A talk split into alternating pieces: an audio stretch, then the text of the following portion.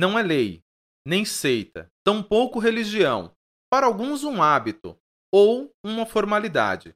Hoje vamos falar dos ritos de passagem.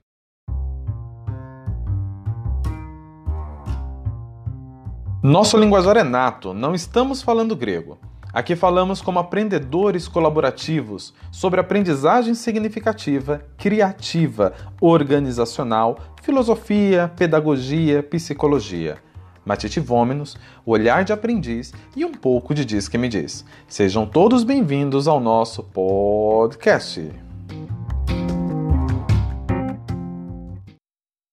Olá, olá, meus caros! Aqui quem fala é o Adilson. Já estamos 44 vezes nessa querida podosfera. Baldo, Welder, Bruno, olha a gente de volta nesse roledor do chamado podcast. Fala vocês. E aí, galera, beleza? Aqui é o Welder. Eu não me lembro de ter passado por nenhum rito de passagem, né?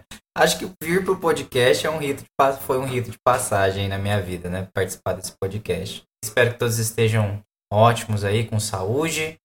E vamos lá, né? Vamos para esse episódio aí que vai ser bem legal. Olá, pessoal. Aqui é o Baldo. Muito bom estar aqui novamente com vocês, poder participar desse aprendizado, tendo que a gente passe por muita coisa e não sei se a gente sinaliza isso como rito de passagem ou não, mas eu acho que é um bom assunto para a gente discutir o que pode ser e o que pode não ser um rito de passagem em toda a nossa vida, em todos os nossos momentos. Eu acho que a gente deve ter vários aí. Salve, salve a todos! Mais uma vez, sejam muito bem-vindos. Bruno falando. Confesso que estava extremamente ansioso para falar mais um pouquinho com vocês, trocar esse matite massa que, que vem sendo trocada.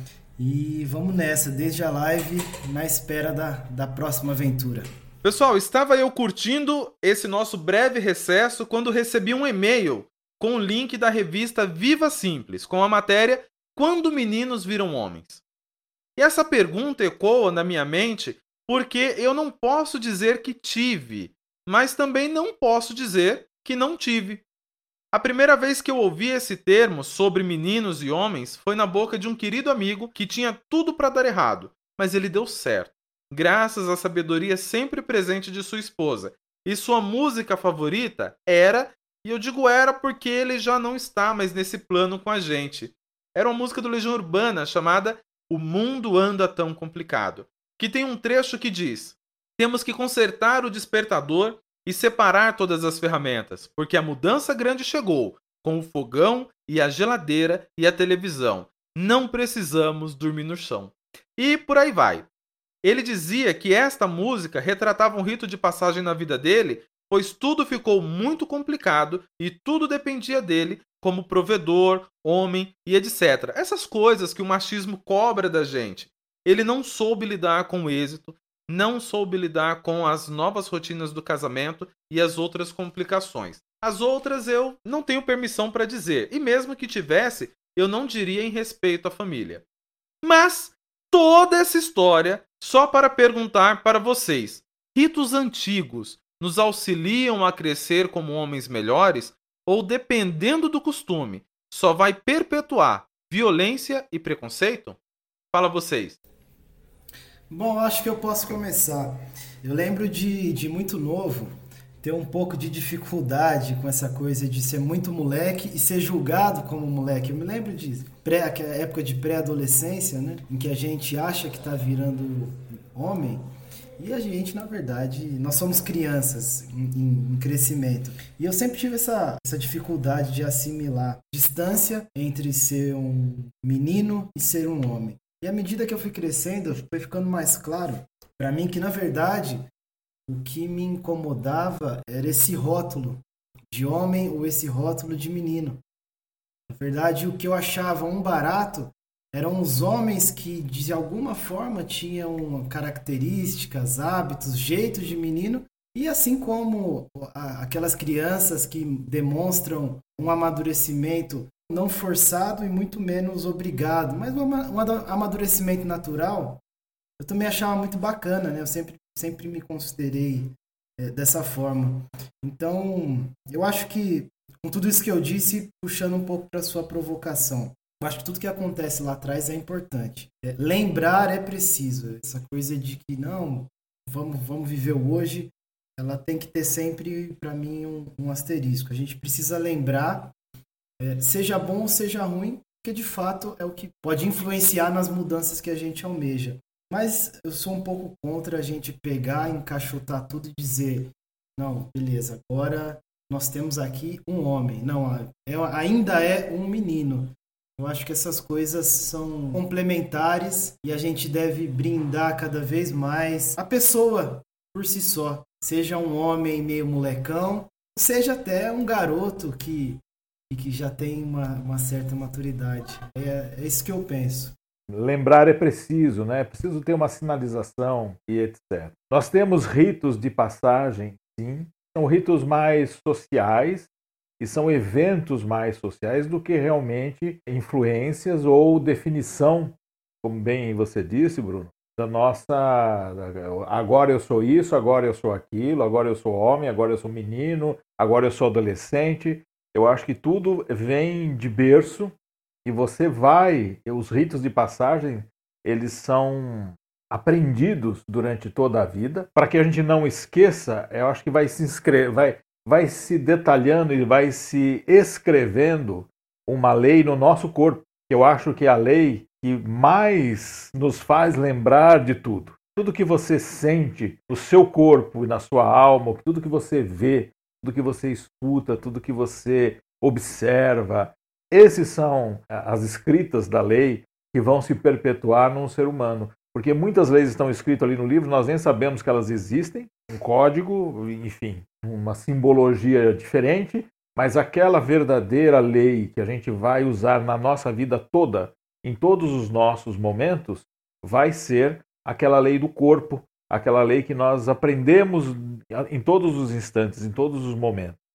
Realmente, por exemplo, a que idade eu tenho? Não sei dizer. Cronologicamente, em registro da lei, eu tenho uma idade. Agora, mentalmente, espiritualmente, que idade eu tenho? Eu posso ser velho enquanto jovem, posso ser jovem enquanto mais, mais maduro, enfim. E eu vejo isso, o passar do tempo no aprendizado e, e se inscrevendo na, na gente, é que vai te dizer em que momento você está. Claro que tem as, as, as regras, de, até onde você é criança, até onde você é adolescente, onde você tem maioridade. São, são leis, são ritos é, de códigos, códigos sociais, mas não exatamente humanos. Olhando algumas sociedades, somente sociedades tribais que têm aí a, a, o rito de passagem, você faz alguma coisa para dizer assim, ah, agora você deixou de ser menino, de ser homem, tudo bem, mas é, é um evento social também. Ele não vai fazer de você uma pessoa extremamente diferente. Eu acho que um dos nossos ritos de passagem muito comuns no, na, na, sociedade é, é, há, há muitos anos já é o casamento, por exemplo. Você vai num lugar, assina um papel, ok, mas você vê que o que vale mesmo é aquele evento mais religioso, mais tradicional, aquele evento onde se veste de alguma forma. Então aquilo é um rito também de passagem. Eu deixei de ser solteiro e passei a ser casado. Então são ritos também de, de, de passagem, dependendo da religião. Se for católico, fazem primeira comunhão, é, ou então passam no judaísmo, passam por uma, um, um determinado evento. Então são ritos de passagem também, mas que não determinam exatamente o que vamos ser ou não, ou se amadurecemos ou não. Eu acho que isso, isso tem que estar escrito na lei do corpo, da vivência, da experiência. Para mim é isso que são ritos de passagem. Né? O seu aprendizado no seu dia a dia, no seu matite durante toda a vida. Isso acho que é um grande rito de passagem. E nunca saímos daqui com o aprendizado completo, jamais sairemos.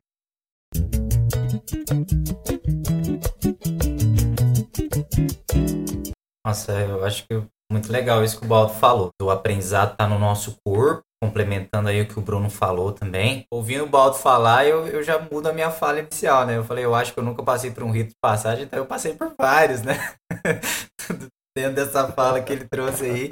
Porque, assim, é interessante, porque, por exemplo, você entra na faculdade, hoje não tem mais aqueles trotes vexatórios, né? Mas quando eu entrei na faculdade ainda tinha, né? Eu tomei ovada, farinha na cabeça.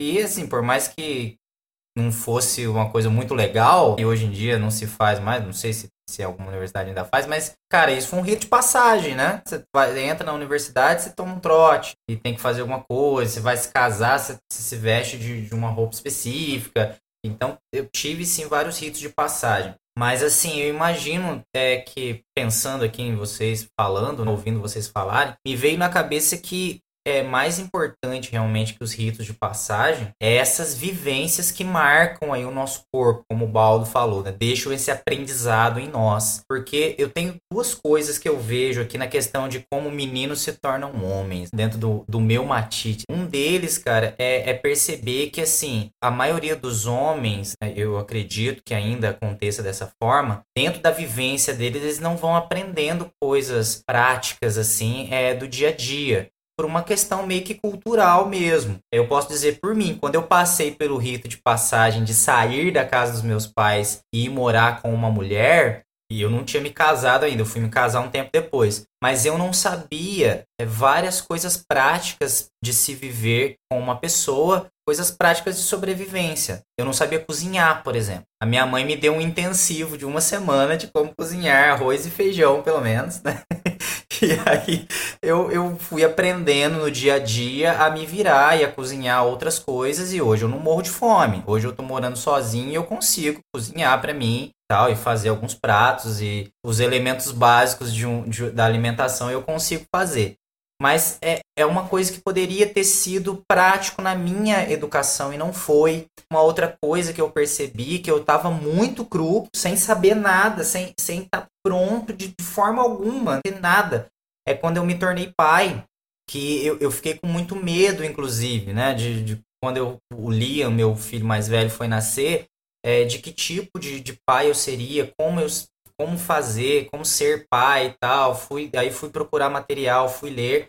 Então, assim, e nessa minha busca dentro da paternidade, eu me deparei com várias pessoas, né, com vários materiais e vários homens, grupos de homens que estavam tentando se encontrar como eu, que estavam tentando aí é, achar um caminho e estavam se juntando e estavam conversando, que é um movimento legal que está acontecendo hoje em dia. É, e eu descobri que muitos deles passar um rito de passagem foi justamente a paternidade. Quando eles se tornaram pais lá com seus trinta e tantos anos e tal, alguma coisa, aí muda uma chave na cabeça que fala, caramba, né? Tipo, é, eu preciso aprender certas coisas, eu preciso me haver com certas coisas, é, me envolver com certas questões da paternidade que eu não me envolvia antes. E um exemplo disso também é a questão né, do, do brincar, do como que a gente educa meninos e meninas.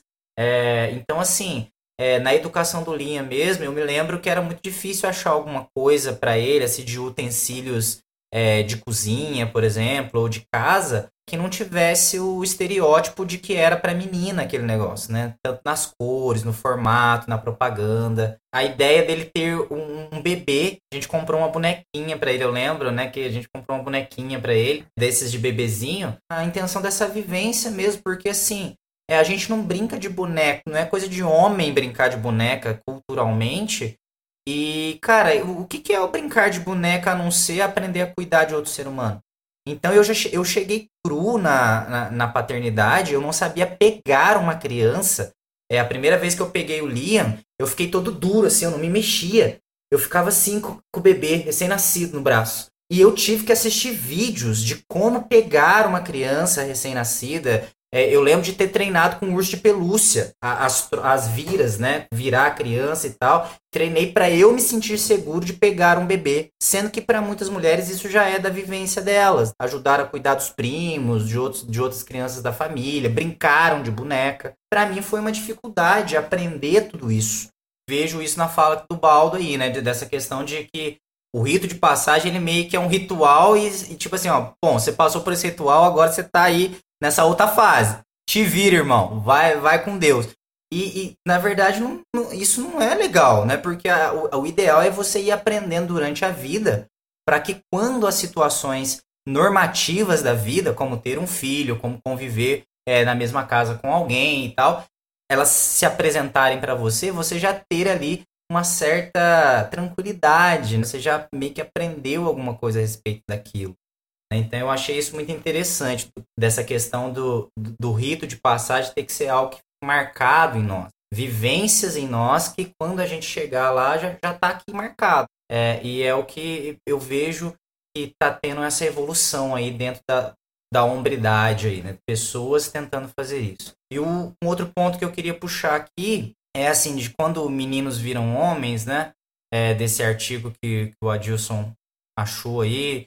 Cara, é, é muito interessante também, assim, e triste a gente ver como que a imagem do homem de sucesso é retratado na mídia, na sociedade e tal. A gente vê, assim, o homem de sucesso, o estereótipo do homem de sucesso é, é aquele cara bem sucedido, bem vestido, com carrão tal, que que tem uma mulher lá na casa dele, mas que é totalmente avesso à família, não cuida dos filhos, assim, não cuida dos filhos no sentido de estar tá presente nas coisas práticas de cuidar de uma criança. Um cara assim que lida só com questões de dinheiro, de negócios, um homem de negócios. E o cara que, que é o cara presente, que é o cara que está ali no meio da galera, no meio da família, que respeita a esposa, que brinca com os filhos e que tal esse cara parece que não é um cara de sucesso, não é um homem de sucesso. Não é retratado como o personagem principal da novela, do, do núcleo mais legal da novela, ou o personagem do filme.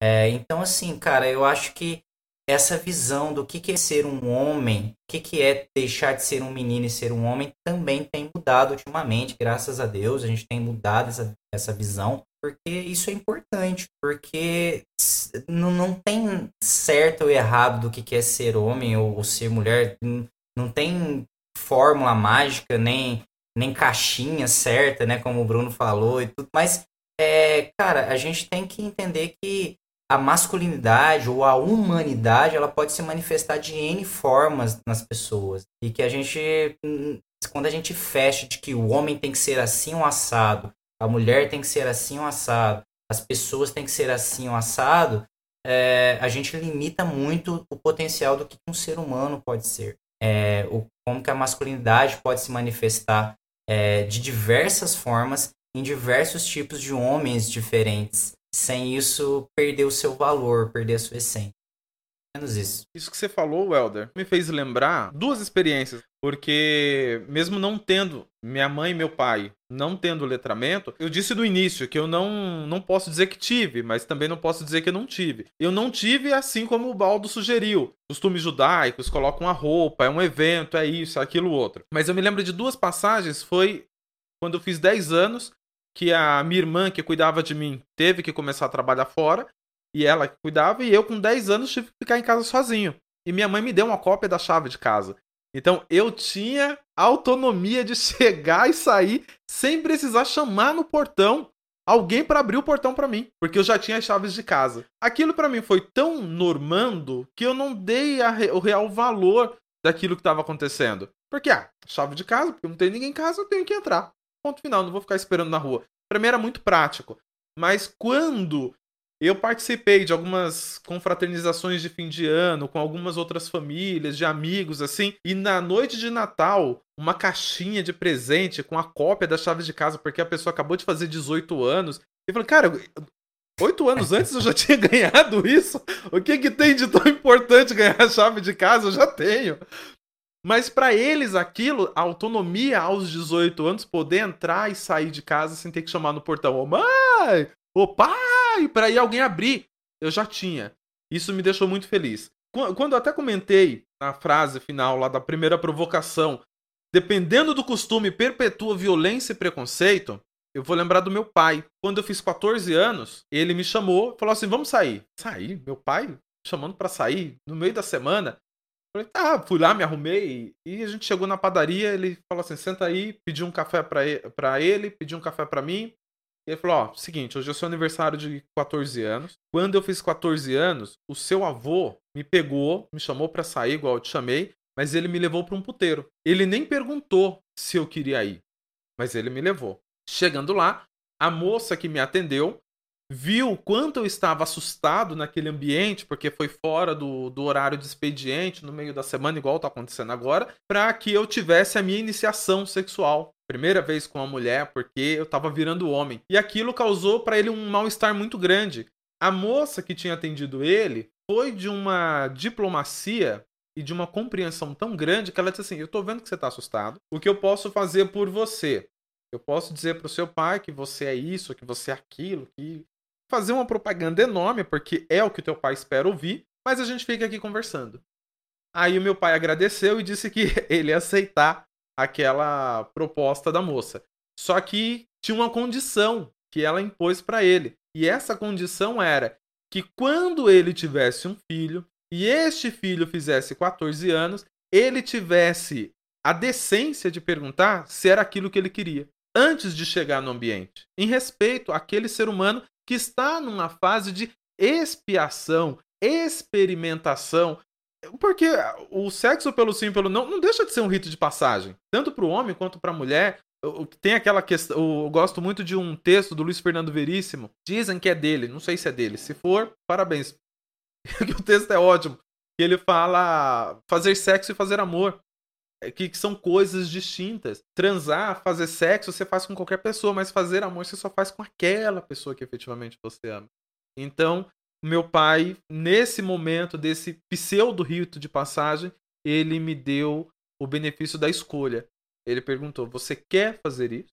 E você não conta para sua mãe, senão ela me mata? Ou você quer que a sua primeira experiência seja do jeito que você planejou, com quem você deseja que seja, de fato, uma pessoa que você conheça que tenha significado. Olhando isso com um olho machista, a primeira vez ser especial para um homem, meu, vem aquele monte de piada homofóbica. Então, são coisas que a gente precisa pensar. Então, para quem nos ouve hoje, eu penso que na hora de pensar no rito de passagem, leve em consideração se esse costume vai edificar esse ser humano ou vai perpetuar uma violência ou uma sequência de preconceito.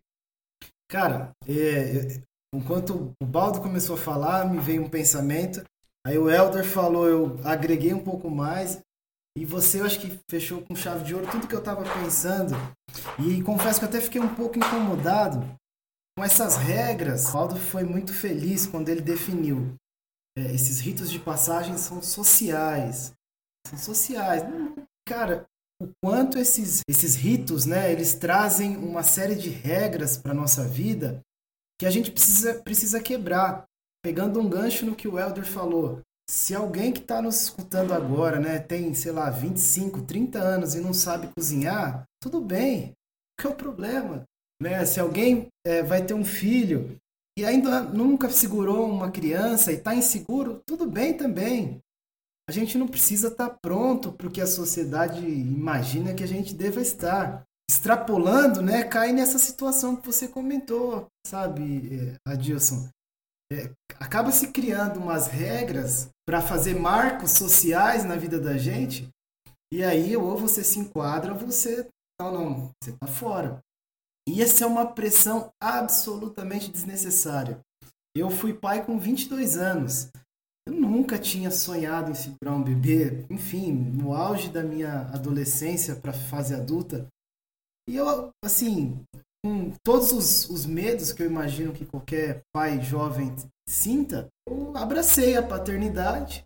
Com certeza errei e acertei, se é que tem certo e errado, mas minha filha está aí, está crescendo, saudável, feliz.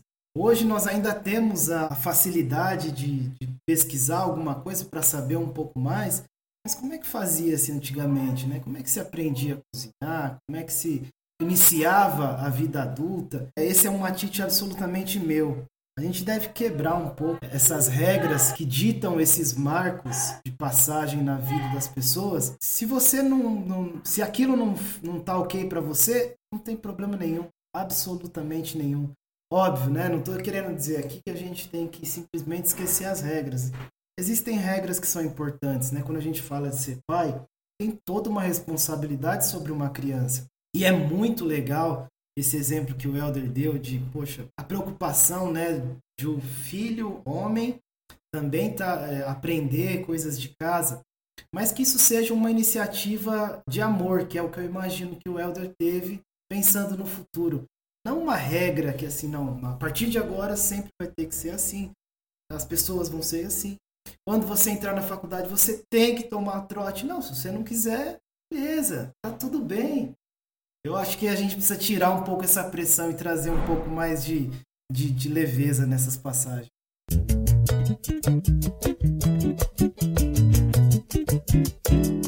Sim, é isso mesmo, né? O Bruno falou um negócio aí, me veio na cabeça essa questão mesmo de, é, é complementando um pouco o que ele está falando, essa questão de que a gente passa por um rito de passagem e a gente pode acabar se perdendo, se perdendo da gente para tentar atingir a, a, aquilo pelo qual eu passei, né? Tipo assim, por exemplo, eu me casei, então eu, não, agora eu me tornei o marido. Então eu deixo de ser aquele cara engraçado, que faz piada, que brinca, que gosta disso ou daquilo, porque agora eu sou o marido. Agora eu tenho uma série de coisas. E é óbvio, eu não vou deixar as minhas responsabilidades de lado, como o Bruno falou, não é isso. Mas tem pessoas que passam por certos ritos de passagem, né, mesmo que, que eles não sejam tão explícitos assim, e que assumem uma identidade é, para a qual eles passaram e perdem a essência, né? Aquela mulher, ela, ela era tão sensual, tão, tão espontânea, tão viva, tão é, decidida e autêntica, e de repente casa. Aí, não, eu casei, agora eu tenho que ser a esposa pura, recatada do lar. É, e ela perde muito da essência dela. Eu não estou falando de maturidade, estou falando de perder de essência de, de quem ela é mesmo. E aí ela acaba frustrada, cheia de questões. Ela se perdeu dela para assumir aquele papel, para atingir aquela fotografia ideal do que, que é uma esposa, do que, que é. Então, assim, a gente tem que tomar cuidado também com os ritos de passagem, no sentido de que, assim, será que eu não vou me perder? Então, assim, não é porque eu passei por um rito de passagem que eu é, que eu estou em algum status agora, né? Agora eu sou casado, agora eu sou estudante, agora eu sou um psicólogo, agora eu sou isso, eu sou aquilo. Eu tenho que deixar de ser o que eu era. Posso agregar naquilo que eu sou. E sempre amadurecendo, crescendo, utilizando os meus matites para me tornar aquilo que eu quero ser, que, que eu acho que vai ser bom para mim. Mas tomar cuidado para não me perder para atingir ideais de sociedade, de outras pessoas e deixar de ser quem eu sou, quem eu quero ser. O Helder, que é uma tônica que essa série que tá fazendo super sucesso no Netflix, que é o Sex Life, defende. Que a mulher mantenha a essência dela, independente de qual seja o, o papel dela na sociedade. Ela é ela e ponto final. E que o homem também tenha decência de receber isso com autenticidade. Ah, não, tem que. O velho ditado: na, na rua é uma coisa, na cama é outra. Pelo amor de Deus, acho que a gente já passou, por mais sombrio que sejam os dias em que a gente esteja vivendo agora, isso, isso a gente não precisa validar. Deixa que esse momento sombrio, ano que vem, passa. É uma, uma nuvem é, passageira, coisa, não é não? Né? É, aí nós queremos, né, né nesses exemplos é. do, do, Bruno, do, do Helder e do, do Adilson, é, passar para os outros uma imagem do que a gente não é. Então você é, um, é uma outra passagem, né? Eu começo a passar uma imagem que não é. Né? Então também é uma passagem, é uma passagem de uma informação falsa, de uma imagem falsa, né? é, de uma imagem que eu estou tentando construir, mas que ela não está na minha essência. Como você construir ali um, um castelinho de areia no mar a onda vai levar embora, com certeza, porque aquilo não é verdadeiro. O que é verdadeiro permanece em você. E é isso que a gente gosta nas pessoas, a essência da pessoa, aquilo que ela é desde quando ela é criança. E ela já tem essas manifestações muito cedo. Então, quando vocês falaram de pegar a criança no colo, ah, eu não sei, vou ter que aprender. Sim, mas o mais importante é o que vocês vão passar para os filhos de vocês. Né? E tenho certeza que é disso que eles vão se lembrar. Eles não vão se lembrar, meu pai não tinha jeito de me pegar no colo jamais. Mas eles vão passar, eles vão lembrar daquela passagem de, de jogar uma bola com eles, de brincar, de, de, de, dar risada, de falar abobrinha, de dar gargalhada, de levar a passear. É isso. É isso que a pessoa vai levar. E o resto são, são atividades rotineiras e de segunda importância. Elas são importantes, mas são segunda importância. A maior importância é aquilo que vai fixar no, no, na lembrança dos filhos a essência do que eram os pais dele, do que eram as mães, do que eram os irmãos. Por exemplo, Adilson fala do momento que a irmã dele sai para trabalhar, que cuidava dele e que deu a chave para ele. Então, olha só, né? É uma lembrança da irmã que ele carrega até hoje. Olha só que rito de passagem interessantíssimo onde uma pessoa se mantém na memória e não na memória, né? No coração, né? Onde a pessoa sabe as coisas de cor. De cor é de coração e não de cérebro, não de memória, né? É de cor, de coração. Coisa então, mais é, amor de mãe é coisa que a gente sabe de cor. É aquilo que você ninguém precisa se lembrar como é que é amor de mãe. Você sabe aquilo de cor, de coração. Decore, né? Amor de pai, amor de irmão. Cada um tem um, né? Mas enfim, é, acho que isso é a minha fala aqui para finalizar. Gente, olha, fizemos, acabamos de concluir o nosso rito de passagem, de ade- adentramos a nossa terceira temporada. Muito bom. Acho que foi inédito, a gente conseguiu os quatro no mesmo episódio. Estou muito feliz com, com esse nosso marco de- desde a nossa live. Foi um prazer enorme. Fico por aqui e me despeço desejando um grande abraço a todos e um beijão na família. É com vocês, pessoal. Gente, um abração. É, comentem, compartilhem, distribuam esse matite. Fica o meu convite. Quebra as regras. Se você aí já, já, já tem seus 50, 60, 40 anos que seja, volta lá atrás. Aquela coisa que você deixou de fazer porque você acha que não é mais coisa de, de adulto, às vezes dá, às vezes é bacana. Um abraço a todos, meus companheiros, Adilson, Baldo, Helder, um beijão pra vocês. Bom, vou me despedir aqui também. Quero deixar um grande abraço para vocês, tá bom? O Helder, Bruno, Adilson, foi sensacional e espero ter outras participações e que a gente esteja aí cada vez mais próximo de uma, entre aspas, normalidade para que as coisas eh, cada vez melhorem mais, tá bom? Grande abraço à família de todos, todos os ouvintes e a saúde, em primeiro lugar, impere para nós, tá bom? Grande abraço. Pessoal, foi um prazer, foi muito bom conversar com vocês aqui, né? Nós quatro aqui juntos. Um abraço também aí pro Bruno, Adilson, pro Baldo. Um abraço para você aí de casa. Esperamos ter contribuído de alguma forma pro seu matite pessoal. Compartilhe com a gente aí também, né? Comenta aí quais, quais foram os seus ritos de passagem, que, é, que outros ritos de passagem você ainda quer experimentar, por aí vai. Espero que vocês fiquem todos bem aí, que, que tudo flua, né? Para que possamos ser cada dia as pessoas melhores, mais felizes, mais autênticas. Né? E é isso aí. Forte abraço, até semana que vem. Tchau.